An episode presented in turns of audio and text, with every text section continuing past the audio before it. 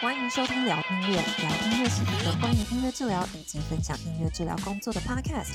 我是音乐治疗师雨欣，我是音乐治疗师 Zoe。在这边你会听见我们访问世界不同角落的音乐治疗师，与你分享音乐治疗相关书籍以及大大小小的生活与工作日常。聊音乐，邀请你一起从不同角度来了解音乐，一起来感受音乐带来的疗愈力量。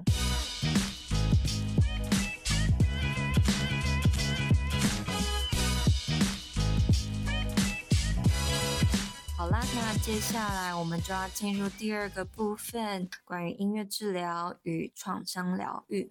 那首先呢，想要跟大家聊聊创伤对我们大脑产生的影响，然后从脑神经的角度进一步了解这个疗愈的机制。我们人的大脑呢，可以分成两个部分。那当然，其实不止两个部分。不过，就我们现在讨论关于创伤的角度呢，我们暂时先把。大脑分成两个部分，一个部分呢，就是我们属于人类的大脑。那人类的大脑呢，就代表这个脑有着去理解、去思考、去判断的这个能力。那另外一个脑呢，就是所谓的这个本能的大脑啦，我们的动物脑，我们会很直觉的去反应，不经过思考。可是这样子的一个反应是非常直觉、非常快的。而创伤这样子的一个经历，会马上的去 trigger 到我们这个动物脑。那这个动物脑被触发的时候，我们的反应就是两种，要不就是马上要有一个战斗的状态。或者是逃跑的反应，那创伤呢，就会导致我们这种动物脑过度激发，被外界的这个压力给引发，然后进入到这个 flight or fight 的状态，立刻战斗呢，或者是马上要逃跑，那身体也就会变得非常的嗯激昂，或又或者是说僵硬或冻结。好，那回到我们这个。动物脑的讨论，动物脑是反应非常快速的，因为就是要让这个当事者生存下来嘛，我们要马上立即的反应，这样子的一种行为是通常是未经过思考的，这样的反应也不一定符合当事人的意愿。好，所以这边大家就可以了解到，其实创伤之后这个行为呢是非常难，这个当事人是非常难去控制的，因为这个时候主宰我们整个人的就是我们这个动物脑，而非。可以去思考、可以去做判断的人类脑。好，那所以关于这个动物脑的一些特征呢，除了反应非常快速以外，它也就是在一个人感觉到危险，然后需要生存下来的这种状况的时候，会马上就是。主宰了这个这个当事者的这个理智，这样子。而动物脑它在接收讯息的，其实它是从我们的感官去呃去反应的，从我们听到的声音、看到的景象，甚至闻到的东西、闻到的味道，还有感觉到的这种触感，然后马上的未经过的思考，它就会有这个创伤的反应嘛。所以其实当事人是没办法去选择，就说哦好，那我现在我想要逃跑。或者是说，哦，好，我喜欢这样子蹲下来，或者是说，好，那我不要去做这个动作，或者我不要大叫。其实当事人是没办法做这个选择的，因为他整个人就已经被他这个非理智的本能性的动物脑给掌控。好，那在我们初步了解。创伤对我们大脑所造成的影响之外，想要跟大家稍微提一下，其实创伤的种类真的非常。我们前面也盘点了不同的创伤成因嘛，不同的种类也带来不同的影响。那我这边就举几个例子，创伤有分为急性创伤，也就是呃是可能是单一创伤事件造成的。然后刚刚提到的复杂性创伤，在长时间接触这个高压力的事件所造成的心理创伤。那也有这个替代性创伤，这个其实我觉得对于呃我们照护者或助人工作者是一个蛮重要的观念，呃，英文叫做 secondary trauma，或者是呃 vicarious trauma，这种另类的创伤其实是因为呃我们跟有创伤的人。然后有密切的接触，在我们跟他们同理，然后一起工作的过程中，我们也去接下来他的这些创伤的反应或者一个创伤的感受，所以也造成我们这个有二次创伤的这个经验。所以我觉得对于照顾者来说，这个是不知不觉的发生，也真的是很值得我们去好好的注意，然后去做自我照顾。好，那呃，最后一个想要跟大家提到的就是创童年创伤啦。童年创伤真的是越来越受到大家的关注。呃，我觉得重要的点是在于，其实成年人的创伤跟童年的创伤是非常不一样的。因为童年的创伤对于孩子来说，他们是没办法说出口的。大人呢，我们成年人，我们已经有语言，我们可以去表达这样子的。一个事件，创伤事件带给我们什么感受？可是孩子他们是讲不出来的，所以他们会可能会造成非常一个混乱的状况，然后会有一些非常激烈的一些举动啊、行为等等。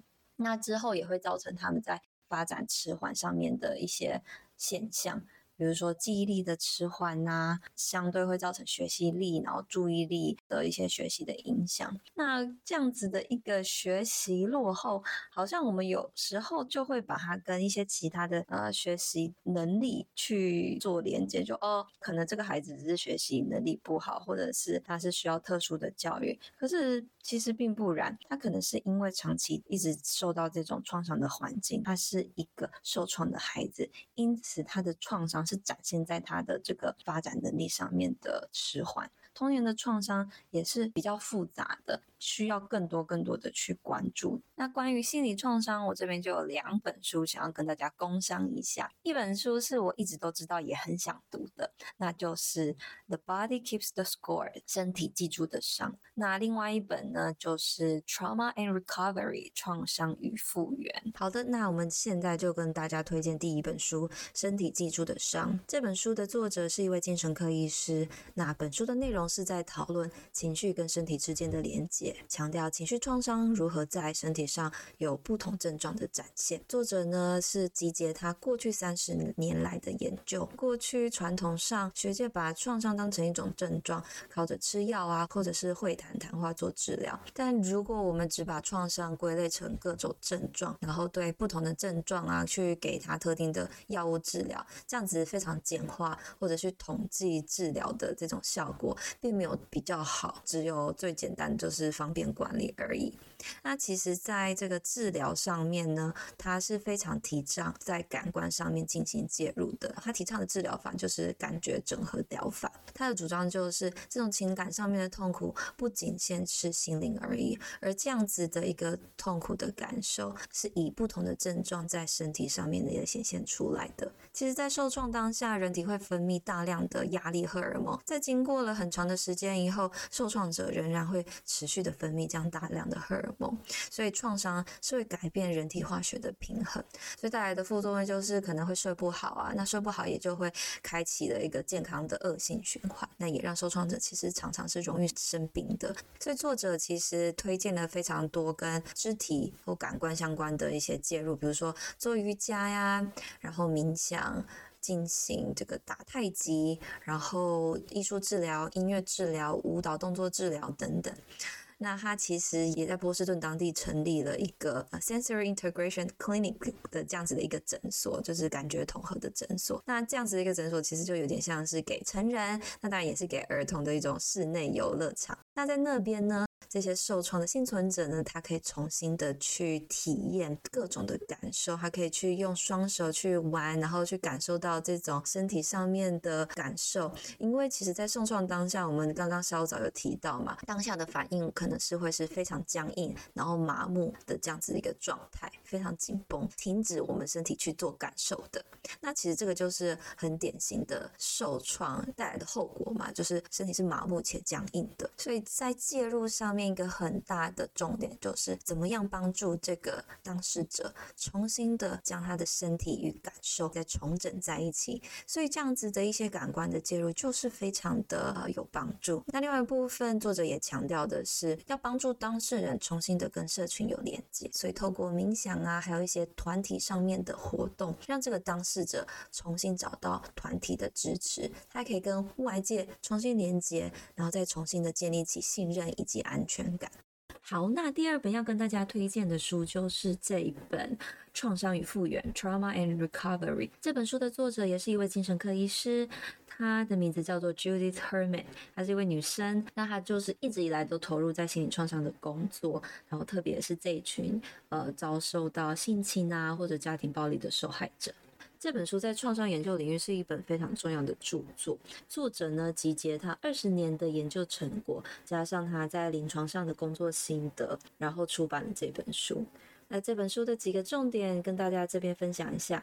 首先，这本书提到了从创伤中复原的三个阶段。啊，第一步呢，就是要先建立安全感。那第二步呢，是让受害者他能够去回忆并且悼念失去的这个自己，就是在创伤之前的那个自己。那第三步呢，就是在重新建立关系以及信念。呃，这个关系也许是跟自己的关系，那更重要的是他跟外界的这个关系。好，那这本书很重要的一个提醒要。记住的一点，就是在帮助创伤受害者复原的过程中呢，让受害者成为复原过程中的主人，给予他们足够的尊重以及支持，让他们来带领着自己走上这条复原之路。那我觉得这本书还有一个非常重要的 insight 或者是洞见嘛，他认为创伤不仅仅是个人的问题。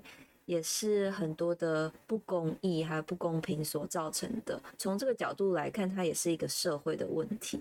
举例来说，像我们现在社会中就是一个大家历史的共业，就是二二八事件嘛。那也一直一直在讲的这个呃运动，就是转型正义。这本书其实就是提到，我们从这个很个人上的一对一、一对团体的介入，慢慢的也需要转移我们的关注到整个社会环境的这个脉络，是不是？我们整个集体的社会去正视这些受害者他们的创伤。然后跟着他们一起去面对这些创伤，唯有这样子的一个基础，这些受到创伤的人才可以越来越好，慢慢的往复原的方向去前进。所以他就总结到说，正义是从创伤复原的重要核心元素。如果没有正义的话，对于这些受害者，创伤会继续在内心中潜伏。那么这一集疗愈创伤就跟大家聊到这边，下一集我们会再进一步的聊聊音乐治疗在创伤的工作，会透过文献的介绍，呃，深入的去讲解不同的案例、不同的族群以及一些音乐治疗的技巧操作。那大家请持续锁定，我们下一周见，拜拜。谢谢大家今天收听聊音乐。如果喜欢我们的内容，请到我们 iTunes 平台上给五颗星并留言支持我们。那非苹果的用户也欢迎到其他平台或者聊音乐的 YouTube 频道按赞分享我们的节目。在 Apple、YouTube 和各大平台订阅这个频道，就不会错过我们每周的新节目喽。有任何想法或意见的话，也欢迎在平台上留言给我们。那我们下一集再跟大家继续聊音乐，拜拜。